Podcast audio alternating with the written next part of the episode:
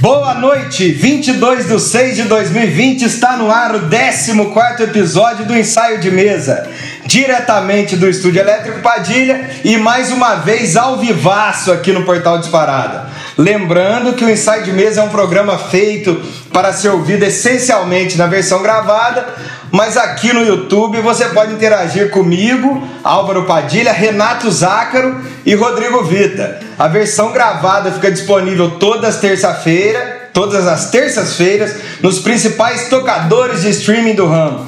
E lá você consegue ouvir a música do intervalo que o Vitola separa pra gente toda semana, a vinheta La Fábrica de Papel, tema do Nino Nascimento, com Ivan Castro e Michel Leme e tudo mais. E chega de papo furado, bora para mais um Lero Lero sobre música. E como vocês sabem, eu ando e penso sempre com mais de um. Comigo mais uma vez, diretamente do Guarujá, Renato Zácaro. E aí, Renato, boa noite, como estamos? Boa noite, estamos aqui no medida do possível bem. Agora aqui dá uma relaxada no isolamento aqui no Guarujá, a praia tá aberta.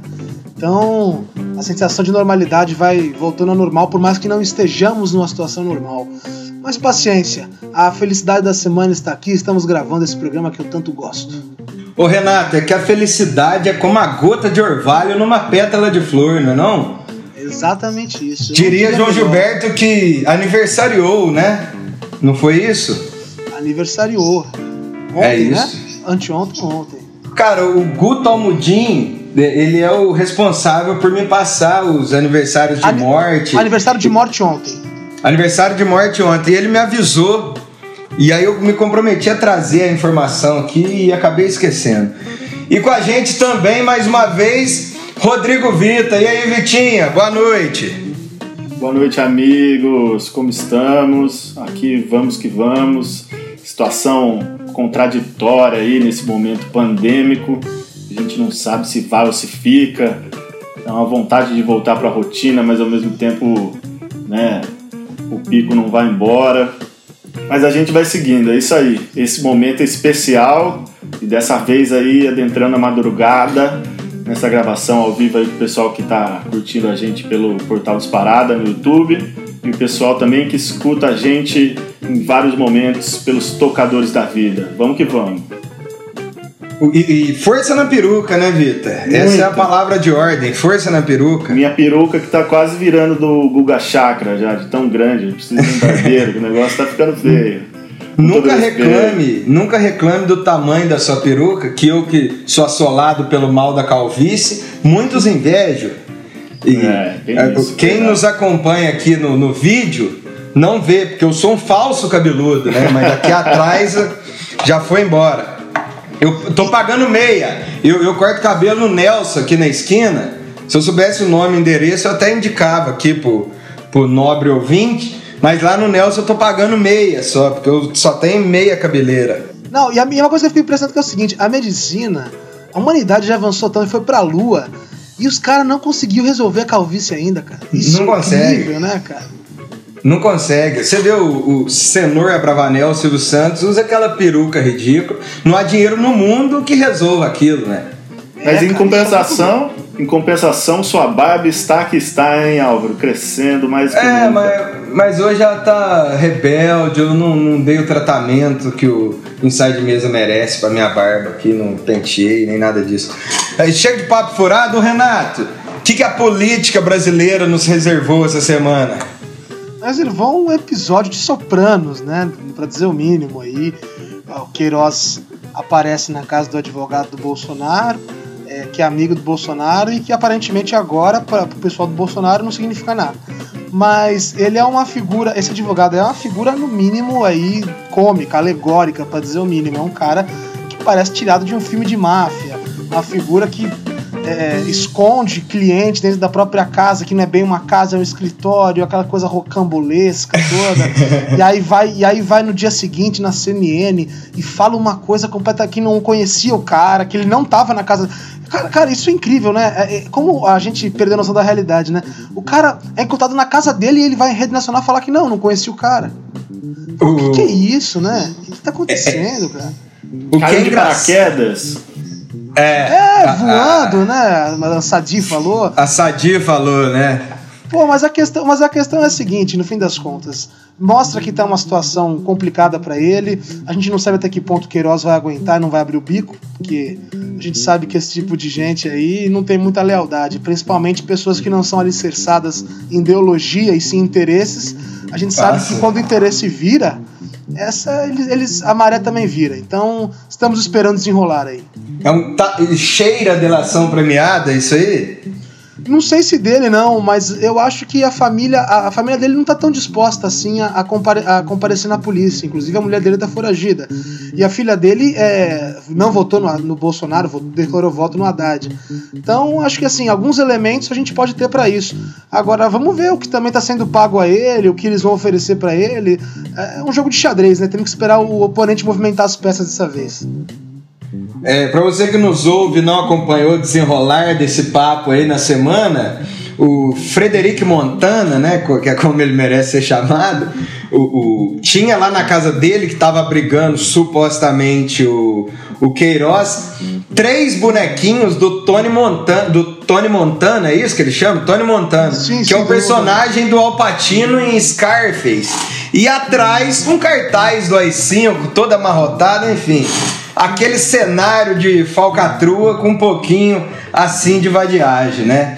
E ô Vitinha, você anda ouvindo o quê? Eu, eu reservo a melhor pergunta pro Vita, né? Que o papo eu, bom é papo sobre música. Pô, né? Exatamente. Olha, a semana que vem eu peço a gentileza de você inverter a pergunta. Pô, tá tem bom. que inverter a pergunta um pouquinho. Mas os dias seja feito, eu sempre te pergunto também. Vitinho, tá. o que, que você tá ouvindo aí? O que, que você tá ouvindo? Cara, essa semana eu comecei a ouvir umas coisas diferentes e o episódio do que a gente teve do ensaio de mesa da Black Hill foi um episódio que me fez lembrar do Príncipe do Soul, Carlos da Fé. E engraçado que em 2006, mais ou menos 2005, o YouTube na época já me mandou pelo algoritmo para um disco dele que inclusive nem tem nos tocadores, tem só no YouTube, que chama Malandro Dengoso. Cara, esse disco é daqueles de escutar da primeira até a última música. É muito samba rock, samba canção, vale muito a pena, umas músicas lindas. Fiquei escutando muito esse disco e recomendo a todos. E também vi uma, um programa, tipo uma live, que é do John Scofield, guitarrista norte-americano. O pessoal o Jazz, um... né? Isso. O pessoal foi fazer uma, uma, um show num estúdio chama Woodstock Sessions Bandemic. O nome é uma banda da Pandemic, né? Bandemic. E a gig é John Scofield, o John Medeski, que é um cara pianista, órgão, Hammond, sintetizador. O cara é tudo nas teclas. É, é quase o trio Medeski Martin Wood. É Medeski, Martin na batera e um Murphy no baixo. E o Martin, que é um baterista que tem deu uma entrevista para o Big, Guilherme Pelucci, que a gente entrevistou uhum. no Padilha Convida na última quarta-feira. Está disponível aí no YouTube do, do Estúdio Elétrico Padilha. E, cara, uma sonzeira danada também, vale a pena, vários climas. Ele, eles estão pegando desde música do John Scofield até Jaco Pastorius e country antigo norte-americano e fazendo uma doideira instrumental. Valeu a pena demais. E também, por fim, voltei a escutar rock and roll. Tô escutando, escutei um disco que eu não conhecia do Doors, é um disco que tem baixo, acho que foi o último disco do Doors. Meu amigo Jorge do Mundo me mandou. E Led Zeppelin, tô roqueiro, tô roqueiro. Tô misturado, né? Roqueiro com samba rock com instrumental, é isso aí. É isso aí. Essa semana rolou também a live do Alceu Valença, é, feita pela produtora Pipoca na casa dele, julgo ser a casa dele, porque tinha cheio de quadros dele e tudo mais. Lugar lindo, um live que eu indico muito, só pesquisar aí nas redes. Foi o São João do Alceu Valença. E rolou live do Ed Mota também. Mas a live do Ed Mota, quem perdeu vai ter uma segunda chance, porque terça-feira, hoje, putz, foi hoje, cara. Hoje, 19 horas, rolou live do Ed Mota no Sesc em casa. A gente tem ainda no Sesc em casa, no dia 27, Fafá de Belém e no dia 28 tem Tom Zé.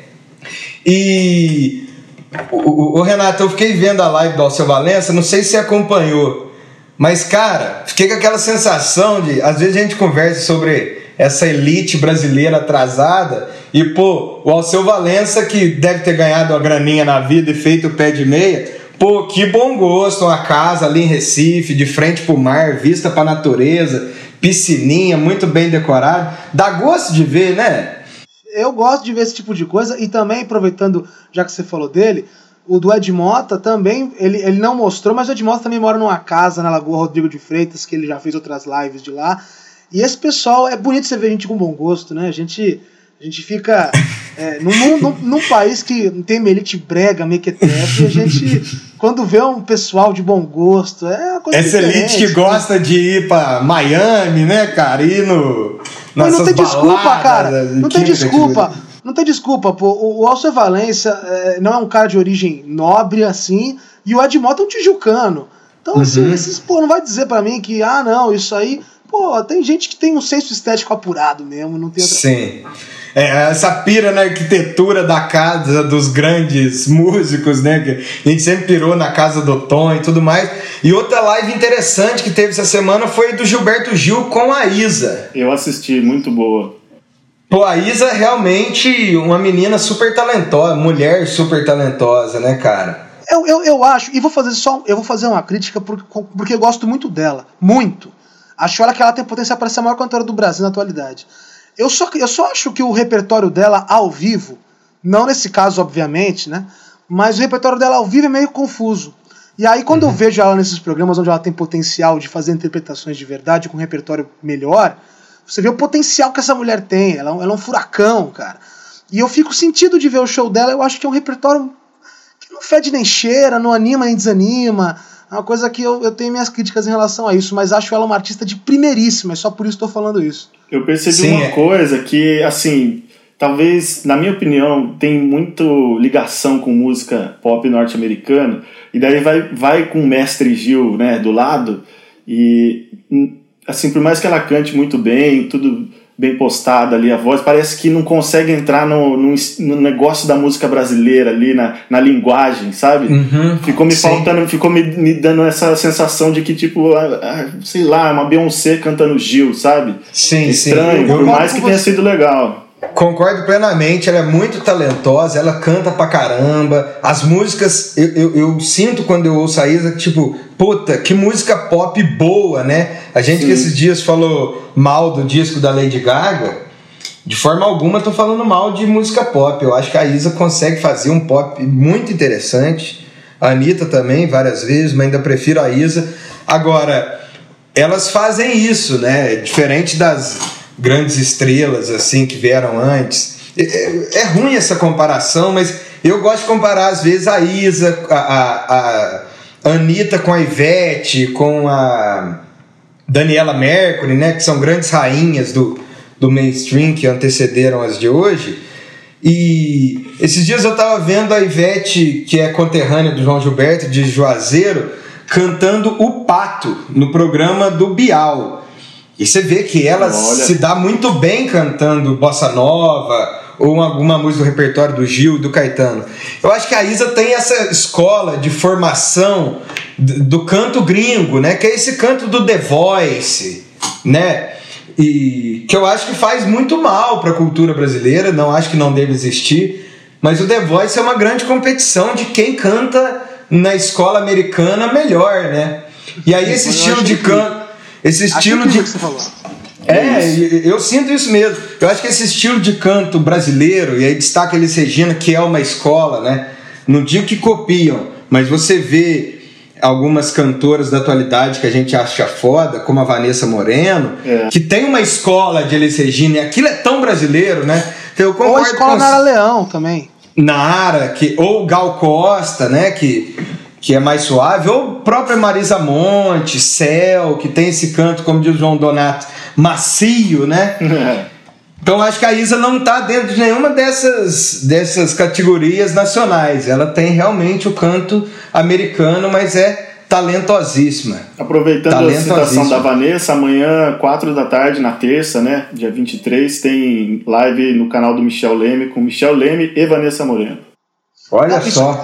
E, e só para terminar esse assunto, assim, não terminar, mas a minha, a minha parte, eu digo especificamente, inclusive do, do, repertório pop dela do show. Acho que é um é xoxo, é uma versão de Alcione torta, que não uhum. vai, que é um R&B da Alcione, que é uma coisa que eu tenho uma dificuldade para assimilar, você colocar o samba numa outra plataforma, eu acho que a tendência é sempre ficar ruim.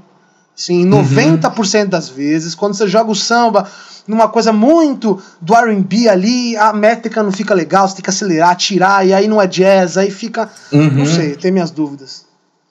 É, mas quando eu olho para isso, eu vejo uma pessoa que está indo ladeira acima e não ladeira abaixo. Então, Exato. espero coisas tem boas razão. dela. Né? Vocês não ficam com essa sensação? Totalmente, você tem razão. Né? Mas bora pro tema de hoje. Ô, ô, ô Vitor, você é fã do Erasmo Esteves? Erasmo Esteves. Tremendo, tremendo Erasmo. E você, Renato, curte o Erasmo Esteves, conhecido também como Erasmo Carlos, o Tremendão, talvez um dos maiores compositores. Em volume deve ser o maior, porque a quantidade de música que esse cara escreveu não está não, não tá registrado. São 755 composições registradas. Está registrado, Está então. registrado. E, é, na minha opinião, é um dos maiores, e digo ali no top 5 de letristas da história da música brasileira. É um grande letrista mesmo. Multi-instrumentista, um dos percursores do rock no Brasil, mas que não parou por aí, né? Ele que é conhecido também, além de Tremendão, como rei do rock brasileiro, teve passagens com Jorge Ben, tocou com Tim Maia, tocou com Gal, a cor do som, brincou de MPB, samba e tudo mais. Erasmo Carlos é o tema de hoje. Renato, que você tem a dizer a priori do Tremendão pra gente? Tenho para dizer que além de sua própria obra, é, ele que sustenta muito bem, é muito bacana, ele tem obra com o Roberto, que são 400 e poucas músicas dessas 755 que a gente falou, e que é uma obra que aí sim tá na entra, entra em qualquer lista de música brasileira, é, é uma obra genial, é uma obra que contemplou visu, uma visão popular do Brasil que eu admiro muito apesar de não ser o que eu procuro buscar, das coisas que eu procuro me fazer, mas é uma coisa que ele tem esse diálogo direto com as pessoas, a linguagem simples, o cara compõe detalhes, detalhes uhum. tão pequenos de nós dois, dois é, são coisas muito grandes para esquecer. É uma coisa que todo mundo entende, mas é lindo, cara. E eu acho que o Erasmo tem essa, essa, essa escola de ser simples e de ser bonito e, e ter uma obra incrível que às vezes é desmerecida muito também. É, às vezes desmerecido, mas é uma coisa simples, tão difícil de, de forjar, né? Porque o grosso da obra conhecida são baladas, né? Música de novela e tudo mais. Mais de metade das músicas que a gente conhece do Roberto Carlos são dele do Erasmo. Ô Vitor, isso, essa facilidade de fazer baladas coloca o Erasmo sempre tocando nas vitrolas de todo mundo, novelas e tudo mais, né? Sim. Fazer uma grande balada não é fácil, não. Não é fácil, não é fácil e ele faz, hein? Eu acho que até de tanto que faz vai melhorando e melhorando. Tem muita balada na, na obra do, do Erasmo e baladas que vão percorrendo inclusive as fases dele, né? Desde de Ye, Ye, Ye até, até MPB, passando pelo, pelo fatídico anos 80. E, mas também tem country, tem umas coisas que lembram surf music, Chuck Berry, rock and roll e tem muito samba rock, cara. Quase todo disco tem samba rock, a gente vai falar durante o episódio aí. E muito rica a obra do Erasmo, incrível, incrível. O, o Renato, o Erasmo lá no começo era o tremendão, né? Tinha fama de bad boy. Erasmo era um bad boy mesmo, é papo furado, é tipo é bad boy, a turma deles é de bad boy, né? Então, você imagina, você imagina Erasmo Carlos, Tim Maia, Tony Tornado, é um pessoal que, pô, é, como diriam eles mesmos, é 446, que na gíria deles é mais ou menos como um 71. Então, assim, eles. eles o, o, é, desculpa te interromper, não, pode falar, pode mas falar como você trouxe para nós em ensaios de mesa anteriores, o, o Timaya que foi assaltante, é. Né? E o Tony Verdade. Tornado, que, segundo ele, né? Tô falando bobagem? Segundo Não, ele, ele é traficante. Mesmo. Traficante e cafetão, cara. O, traficante e cafetão. O job número um era cafetão. E o Erasmo era amigo dessa turma aí.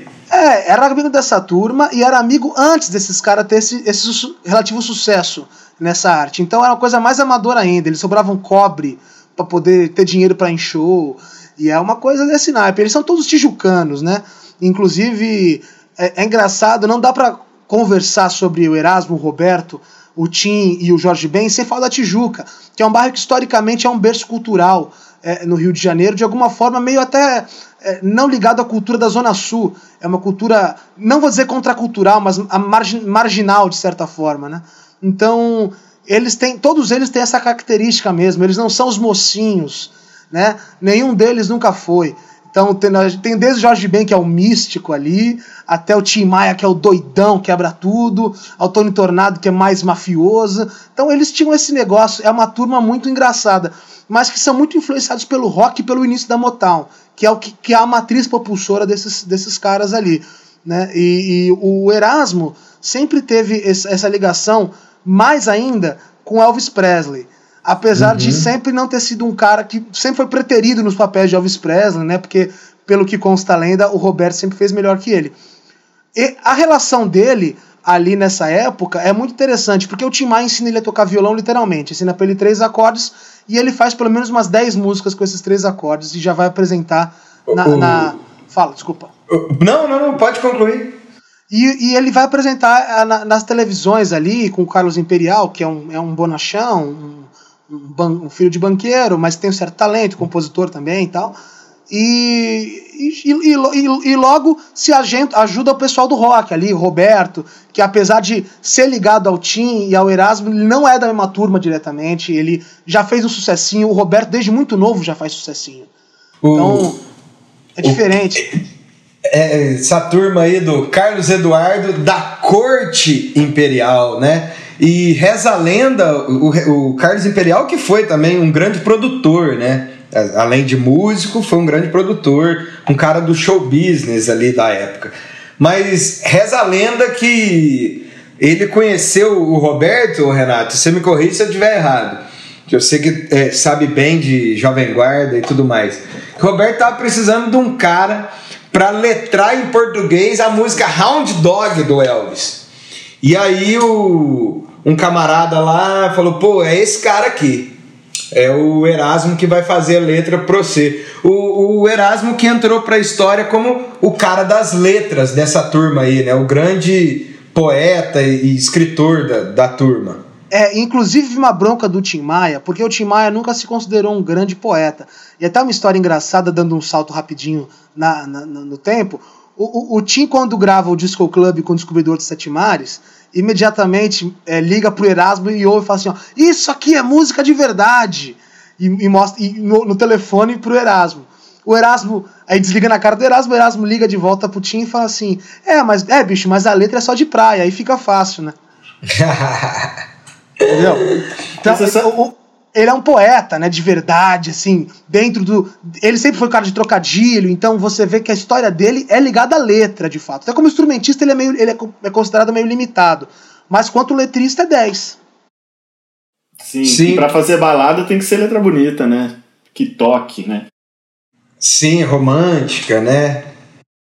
Ao mesmo ele, tempo ele... que eu tenho uma, uma coisa que eu fiquei impressionado, assim, são as temáticas da época do Iê, Iê, Iê né? Muito interessante o, o momento do tempo, letras falando coisas assim sobre brigas, né? E sobre ser, é, sei lá, conquistar um broto ou a escola atrapalhando. É interessante isso. É o assim, negócio né? do bad boy, né, Vitor? Bad boy, exato. Ô, Victor, essa primeira fase, nós aqui do Inside Mesa, a gente determinou por separar o, a, a discografia do Erasmo em quatro fases, né?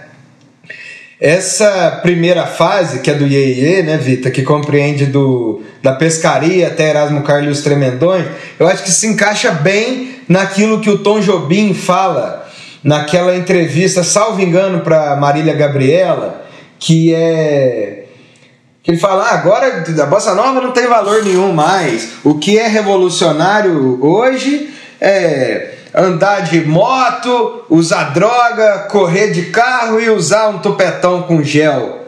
Aí o Tom fala: Isso aí de revolucionário não tem nada, isso aí meu avô já fazia. revolucionário é o Tom Jobim, que mudou a música no mundo inteiro, que influenciou harmonias de melodias de todo mundo. Eu acho que essa primeira fase do, do Erasmo é um pouco isso, né, Vitor? É um negócio só dessa rebeldia frouxa, sem sentido, de correr de moto e ser um bad boy e conquistar um broto, é isso? Bem isso, bem isso. Além de ser é, musicalmente um som que puxa muita referência de fora, né? Puxa pouca referência brasileira, por mais que tenha alguns samba rocks espalhados, mas assim, 90% dessa fase é, é iê, iê, iê, e, outras referências mais ligadas ao rock. E é, é perfeita essa expressão de, de é, essa revolta frouxa, assim, né? Pô, reclamar que a escola atrapalha a sua vida, isso não faz sentido nenhum. Sim. Ainda bem que melhora depois, aí ele, com o tempo vai melhorando o conteúdo disso tudo.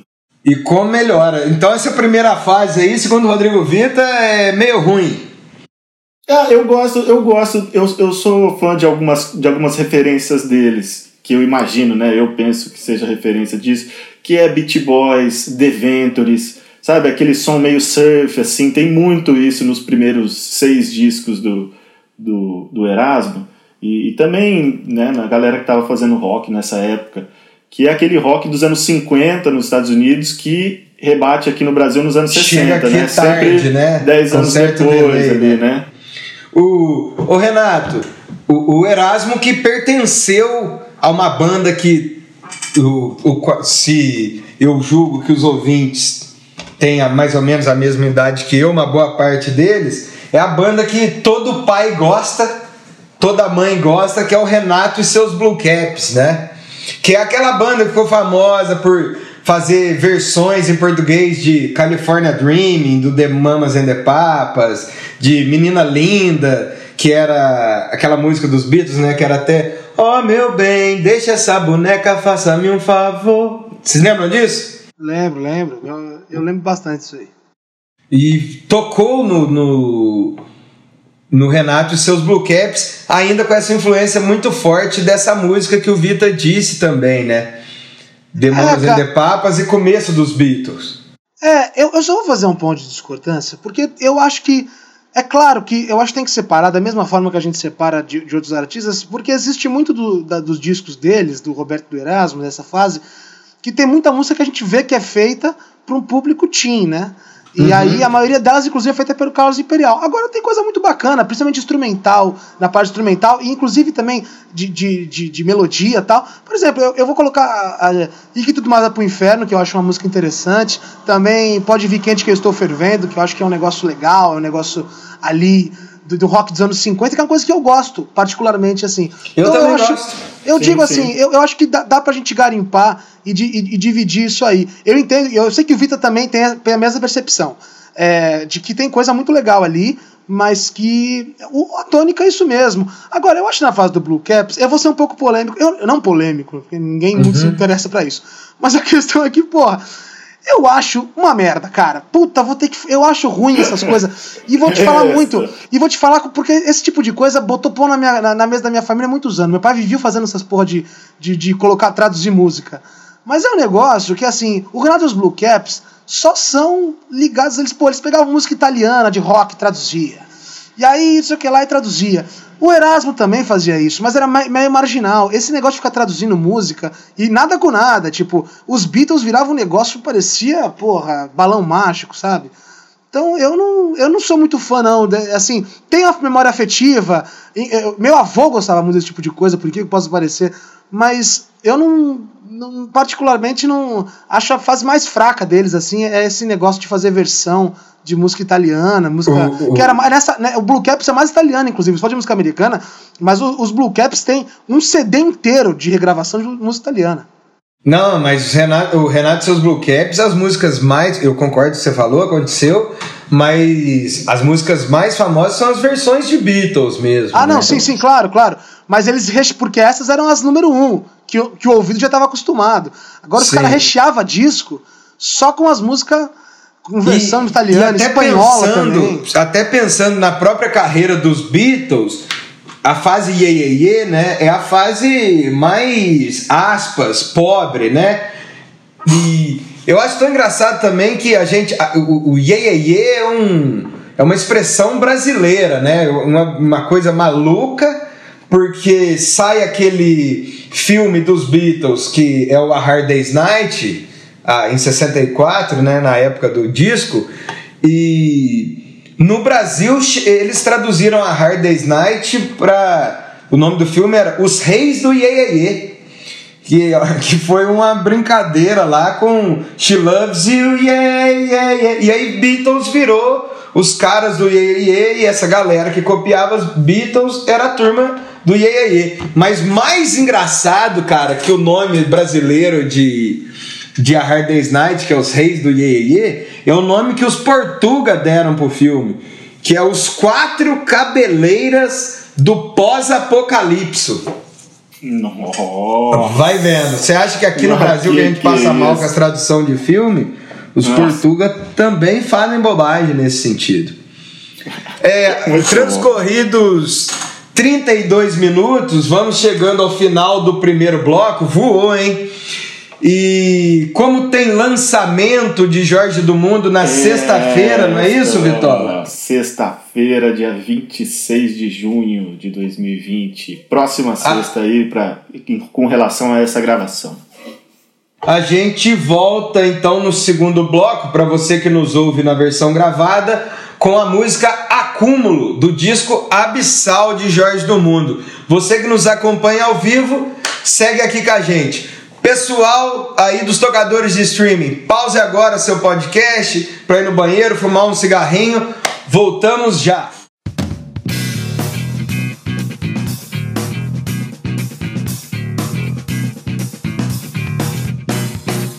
Esqueci todas minhas senhas, esqueci o caminho de volta pra casa.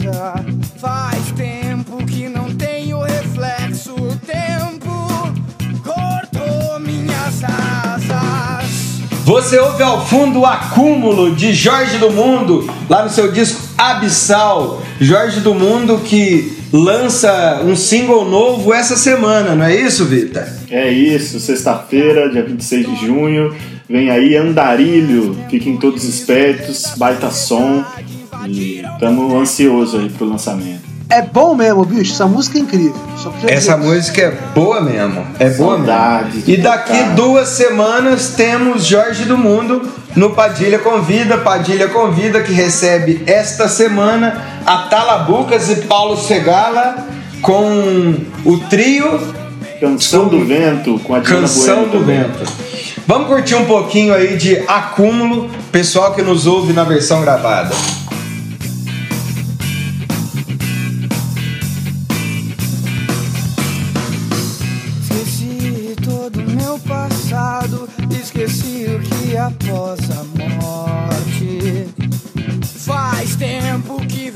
Bom demais, bom demais. Quem tá nessa com o Jorge, Vita?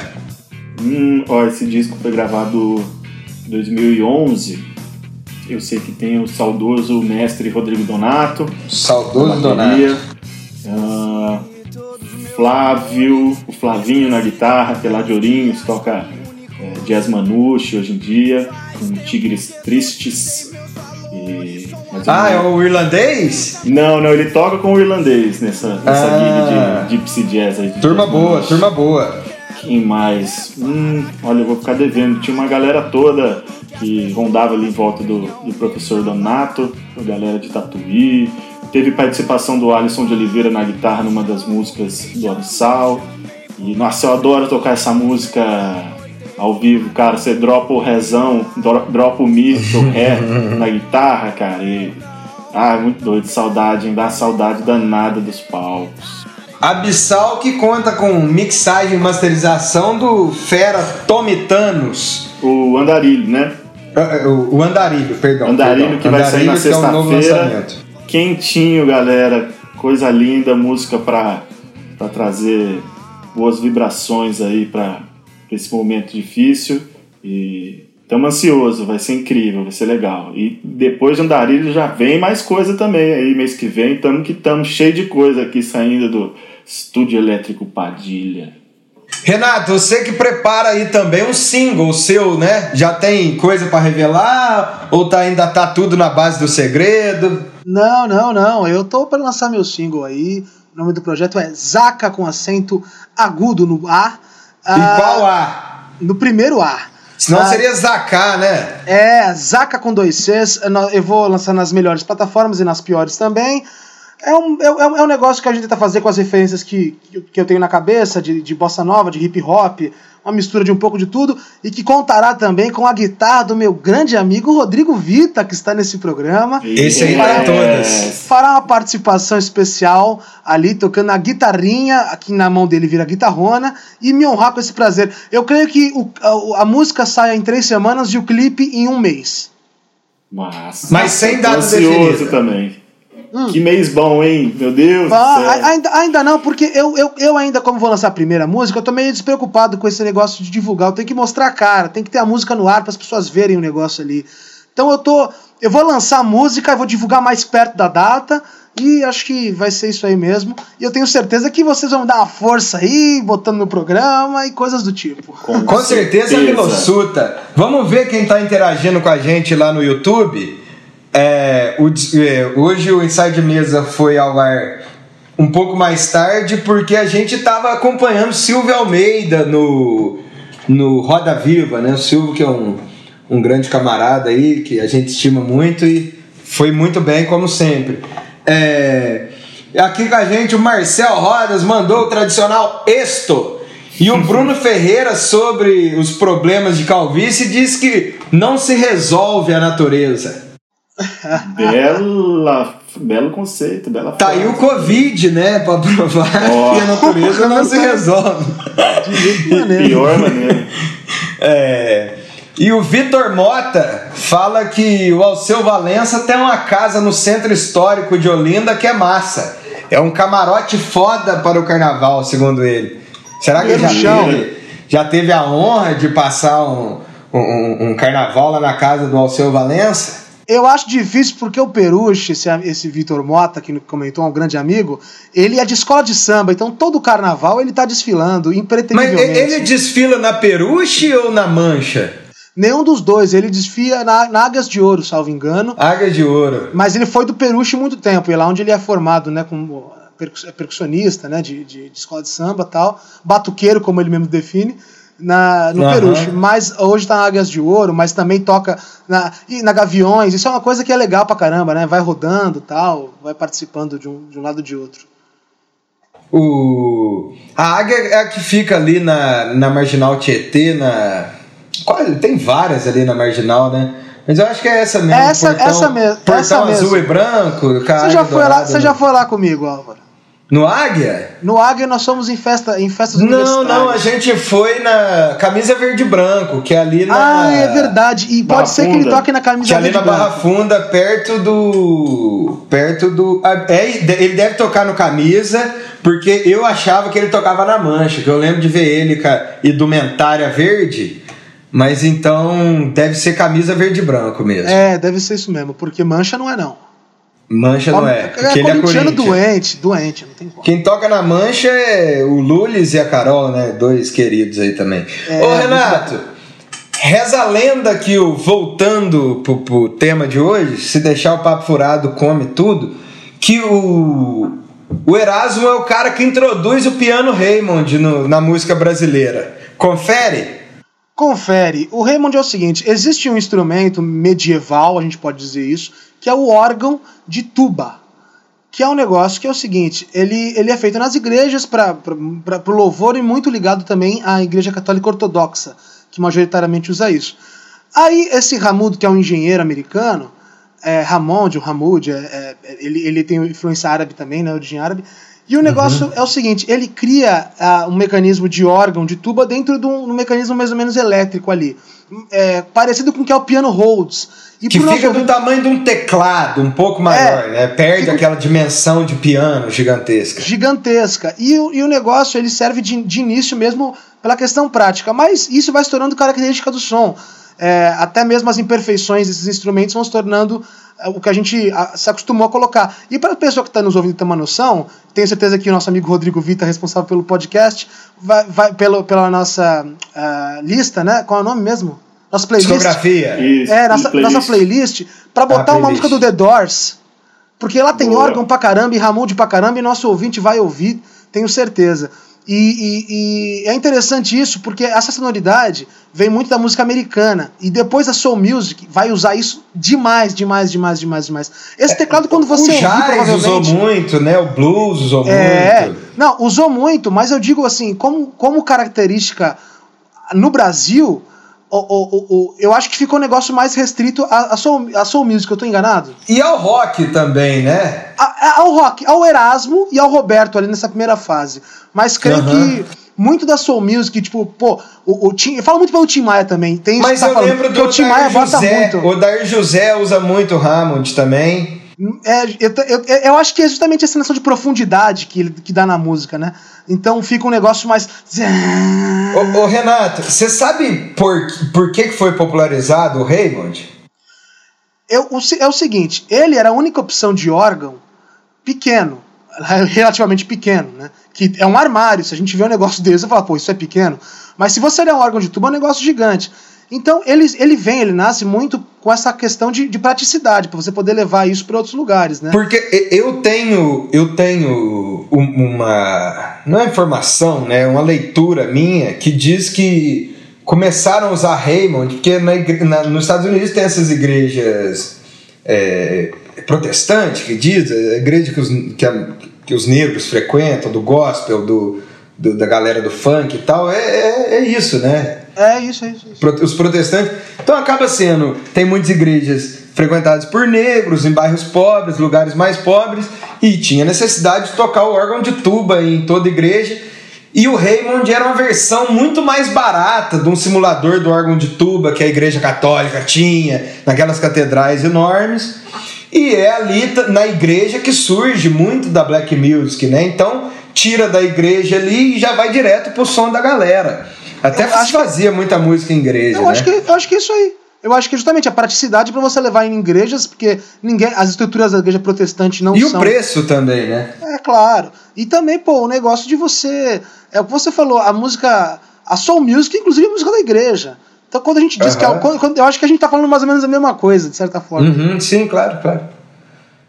O. Ô, Vitor, nessa Nessa primeira fase do, do. Antes disso, eu ia jogar pra discografia, mas antes disso queria criar uma polêmicazinha que é. Ô Renato, tem um boato de que o, todas as músicas do Roberto são do Erasmo. Que o Roberto não escreve nada. O Erasmo que fez tudo. É um boato, né? Mas o que você é tem um, pra dizer? É, é um boato e acho que, assim, não é só um boato. É, eu falei que é um boato, não é só um boato, é ótimo. Mas tem que levar o seguinte: pessoas da época diziam isso, e o Erasmo também nunca foi capaz de desmentir de uma forma convincente. É... Contudo, o Roberto é um cara ultra talentoso e não dá para dizer que ele não, não, não descreveu nada daquilo. Agora, em favor do Erasmo, o que o Roberto fez sem o Erasmo não é bom. É, uhum. Isso é quase 100%. O, Era, o, o Erasmo. Há exceções, há exceções. Não, há exceções, mas o, o, eu, eu, eu acho que é o seguinte: é, no, fundo, no fundo, no fundo, o Erasmo sempre foi tido como um letrista. E, e, algumas letras são muito características do Erasmo. Você, inclusive, pode pegar nos discos dele, tem muito mais a ver com o que o Erasmo diz em letra do que o Roberto. Agora, quem pode dizer que o Roberto não compôs as músicas que é tão importante quanto as harmonias ali? Porque o Erasmo também é tido como um cara mais, mais limitado para esse tipo de composição. Então é, é, é, uma faca de dois legumes, né? Como diz o ditado. Tem, que, tem que pesar isso aí. É. O, o Erasmo, o, o, o Roberto é um dos maiores de todos os tempos, né? Então a gente de nenhuma forma quer desmerecer a obra do Roberto, porque o Roberto é um gigante incrível, primeira prateleira, né? Pô, Ô, Roberto... Vitinho, Roberto é incrível, Roberto é incrível.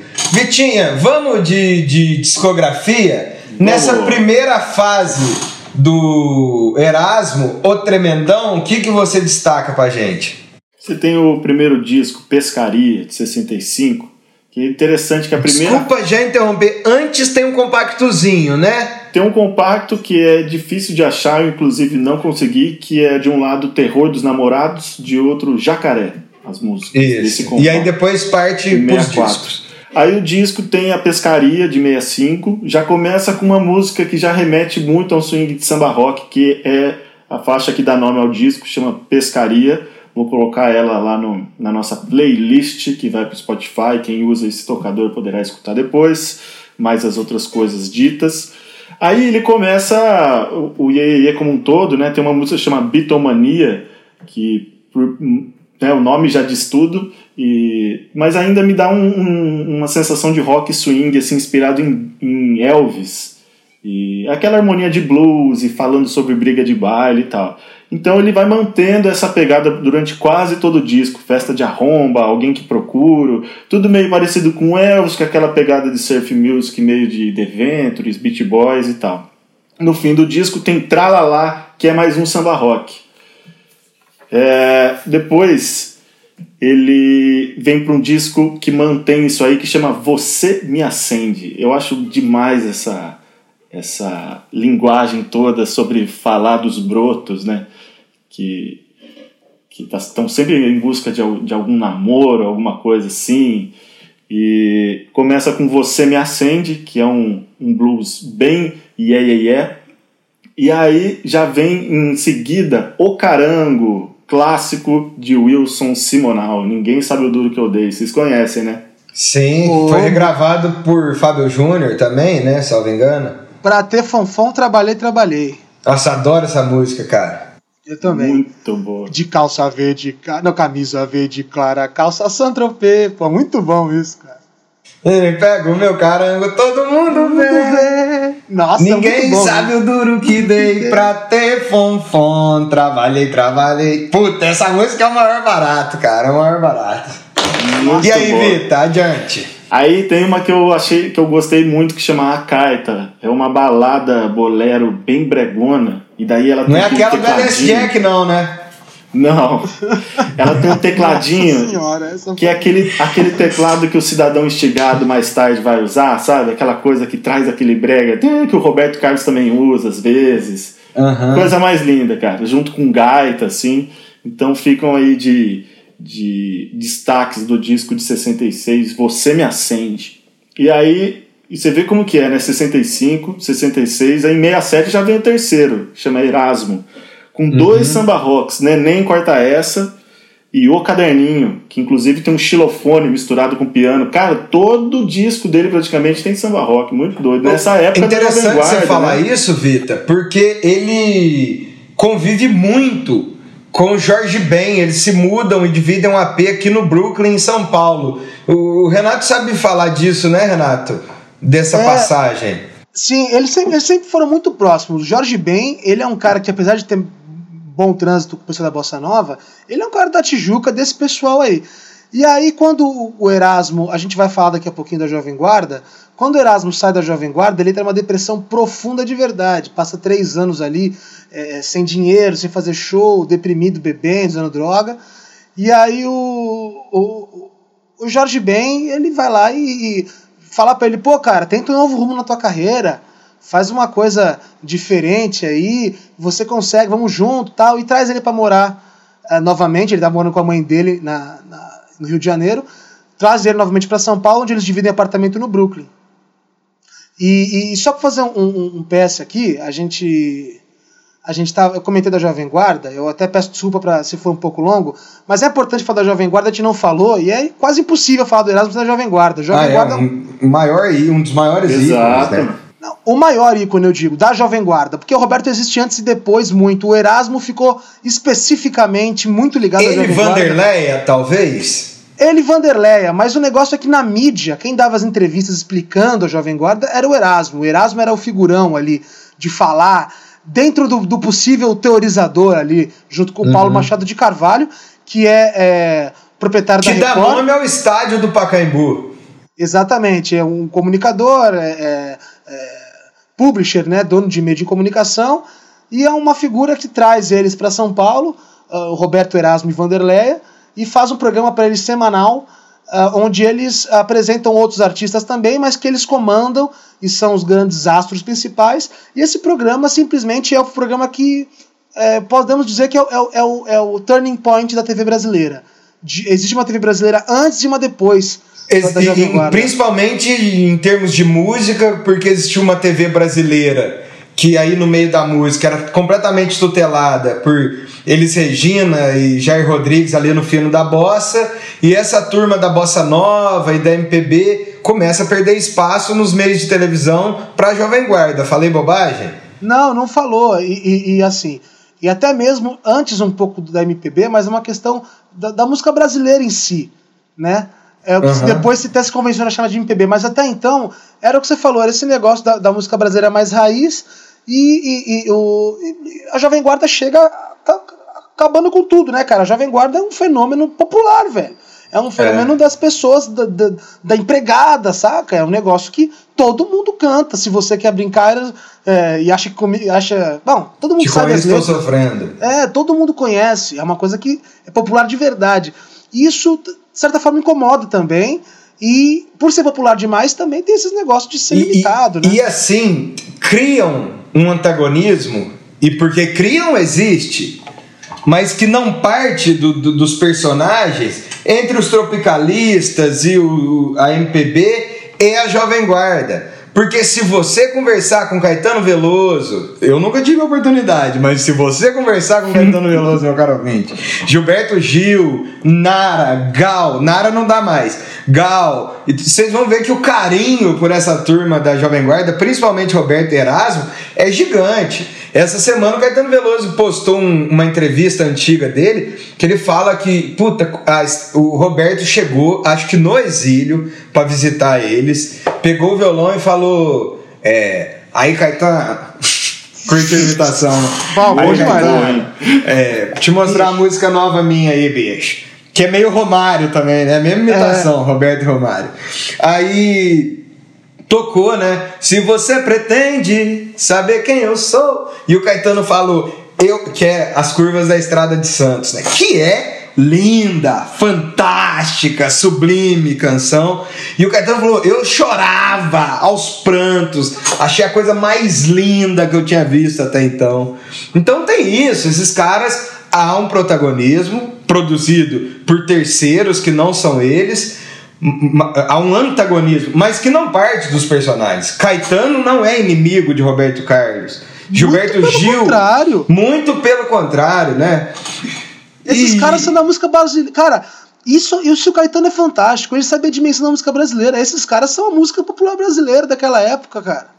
Por essas e por outras, o Brasil é o país do mundo, segundo pesquisas, que mais consome música doméstica no mundo. Os Estados Isso é Unidos é consome mais música fora, de fora dos Estados Unidos que o Brasil consome de músicas fora do Brasil. É impressionante o poder, independente se é sertanejo, funk, que a nossa própria música tem aqui dentro. Realmente é um orgulho. Você vê que a gente está falando de, de um cara roqueiro, assim, em tese, nesse começo, principalmente pelo Iê, mas a gente está falando dele ter um monte de samba rock aí na discografia dele como eu havia dito. E nesse disco de 67, por exemplo, Erasmo. Em 67 tem dois discos. Esse primeiro Erasmus tem uma. O, o Renato falou sobre o Jorge Ben, eles terem morado junto. Tem uma que chama Não Me Diga Adeus.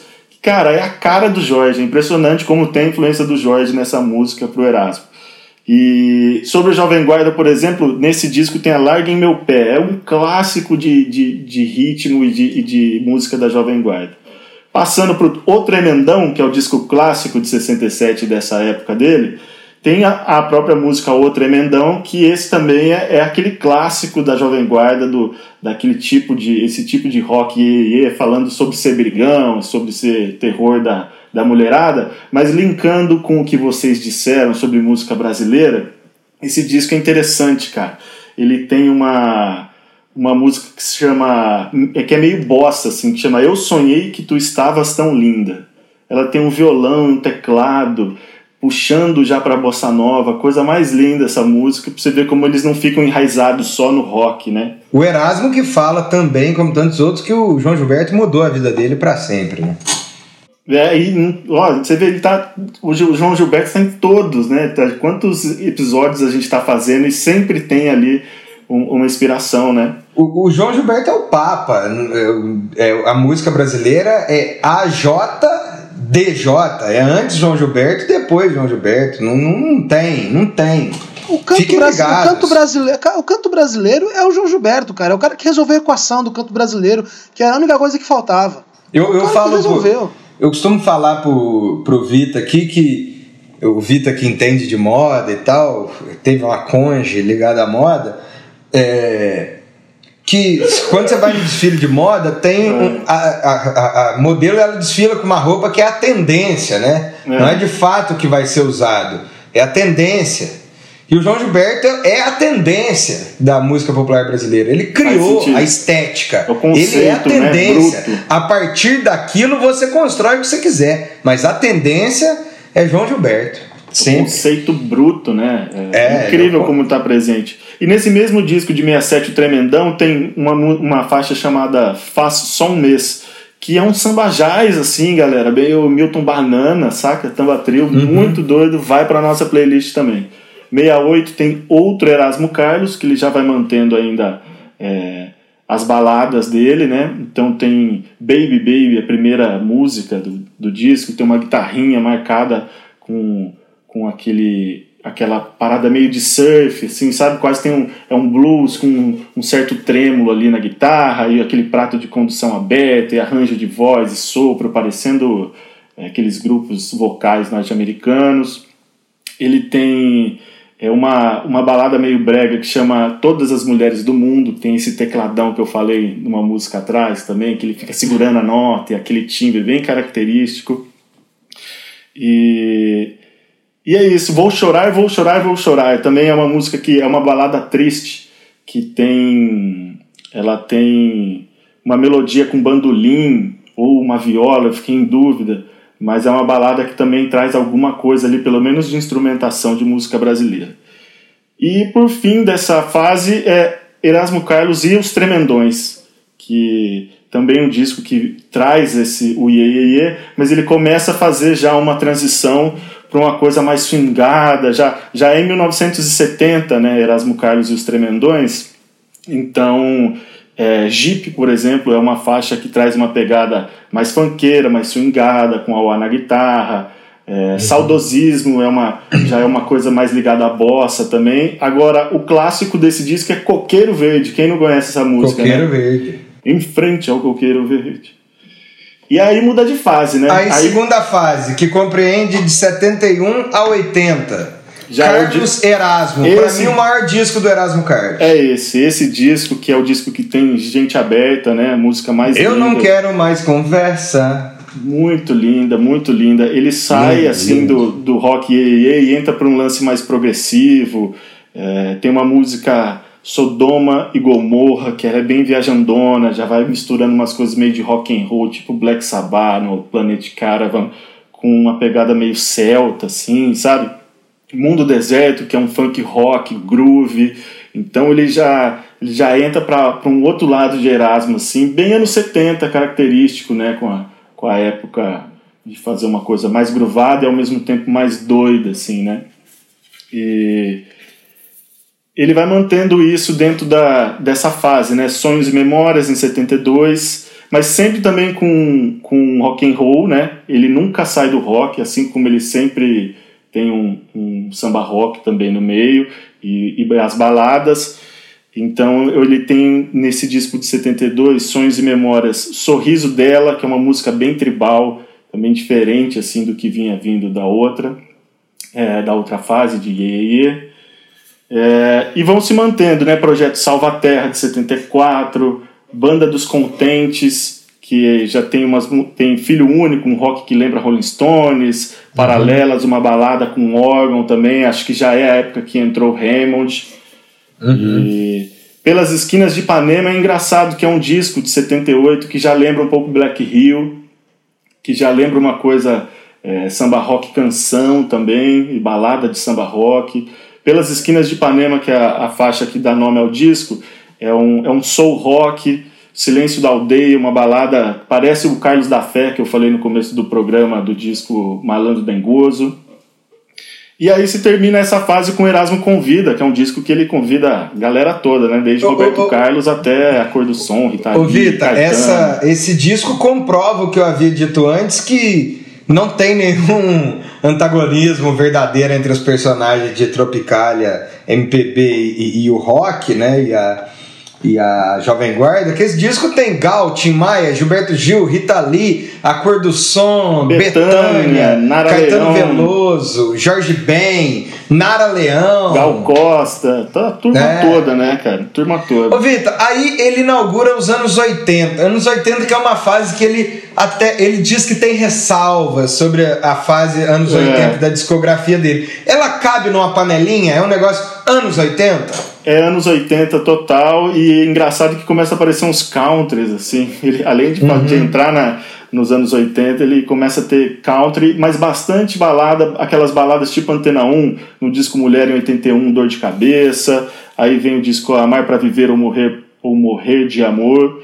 Então você vê que, que tem a música né, que dá nome ao disco, que também é uma balada, vai mantendo essa tônica de mais calma e balada.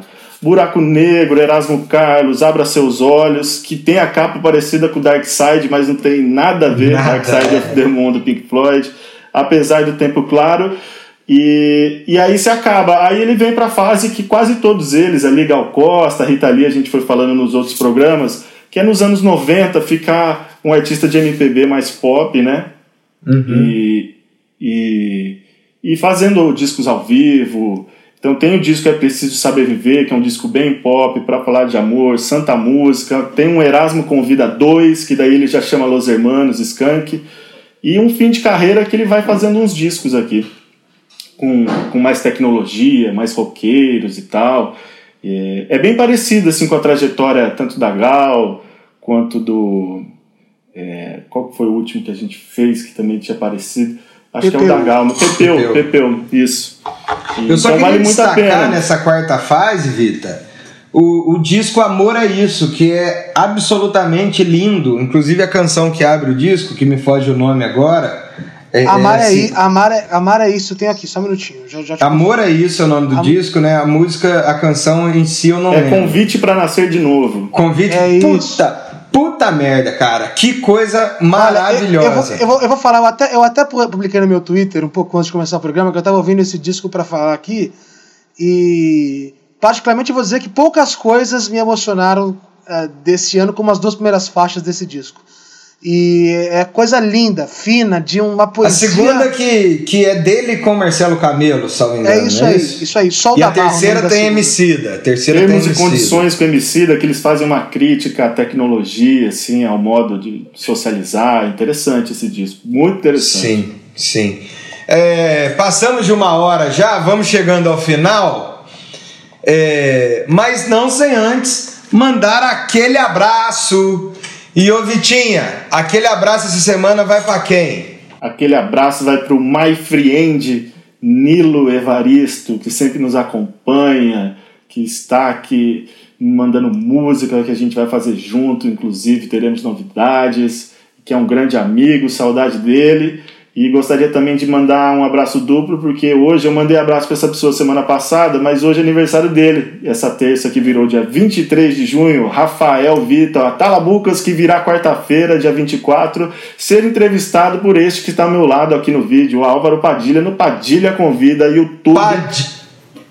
do Elétrico Padilha. Isso, Padilha Convida vai ao ar quarta-feira, 21 horas, no YouTube do Estúdio Elétrico Padilha. Então você que nos ouve aqui pelo canal do Disparada ou pelo Spotify, siga o canal do Estúdio Elétrico Padilha e de antemão peço para todo mundo que está aqui com a gente no YouTube que siga a página do Portal Disparada, siga a página do Estúdio Elétrico Padilha e deixe o joinha aí, é pouca energia para vocês que faz uma baita diferença pra gente. É isso. Ó, eu vou mandar triplo, vou mandar triplo porque hoje também é aniversário do meu padrinho Joca, então Joca, Rafael e o Nilo, my friends. Joca que sempre andava acompanhado pelo Mato Grosso, não é isso? O Renato, e aquele abraço hoje vai para quem? Vai para um grande camarada, uma pessoa que já contribuiu bastante com Disparada, que hoje está no Roda Viva. E, pô, é um cara que a gente tem maior respeito e consideração, tanta consideração que, inclusive, nós adiamos o nosso programa em algumas horas para acompanhá-lo. Professor Silvio Almeida, eu mando para ele aquele abraço e dizer que é, nos honra muito ter uma sabedoria de um homem como você, que nos explica, nos ensina dia após dia. Sou grato por ter sido seu amigo e seu aluno, pessoa que aí no meu single, quando eu publiquei, eu queria deixar isso claro, um cara que republicou eu divulgando meu single faz umas quatro semanas atrás. Uhum. E é um cara que é, hoje está aí em todos os lugares, é uma figura incrível. Eu posso dizer que aqui no Disparada, todo mundo do Disparada é muito fã dele. O... Eu fiz não, porque eu achei que você ia roubar meu abraço, que o começo dos predicados que você atribuiu ao Silvio, é, quando você começou a falar, cabia no meu abraço. Mas antes disso, o Silvio foi meu orientador de TCC, paguei mico na frente dele, porque você sabe, eu sou aquilo lá, né? Que eu não sou nenhum intelectual, passei longe, eu faço tudo que demanda meu intelecto aos trancos e barrancos, e o Silvio teve que me tolerar como orientando. Então, Silvio, aquele abraço, parabéns, você é foda, você é transformador do meio que a gente vive, e é massa o Brasil dispor de, de, de um ser de tamanha grandeza, defendendo o que defende, enfim. 10 de 10. E o meu abraço, o meu abraço vai pro cara de fora da música que mais manja de música, cara fodão que muito contribui com a minha formação como estudioso da música popular brasileira, da bossa nova, um amigaço do caralho, que é quem, Renato? Quem que é? Posso falar?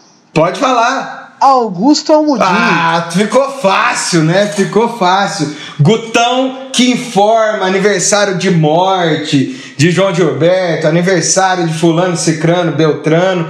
Então, até nisso. Hoje é aniversário me... do Hermeto, hein?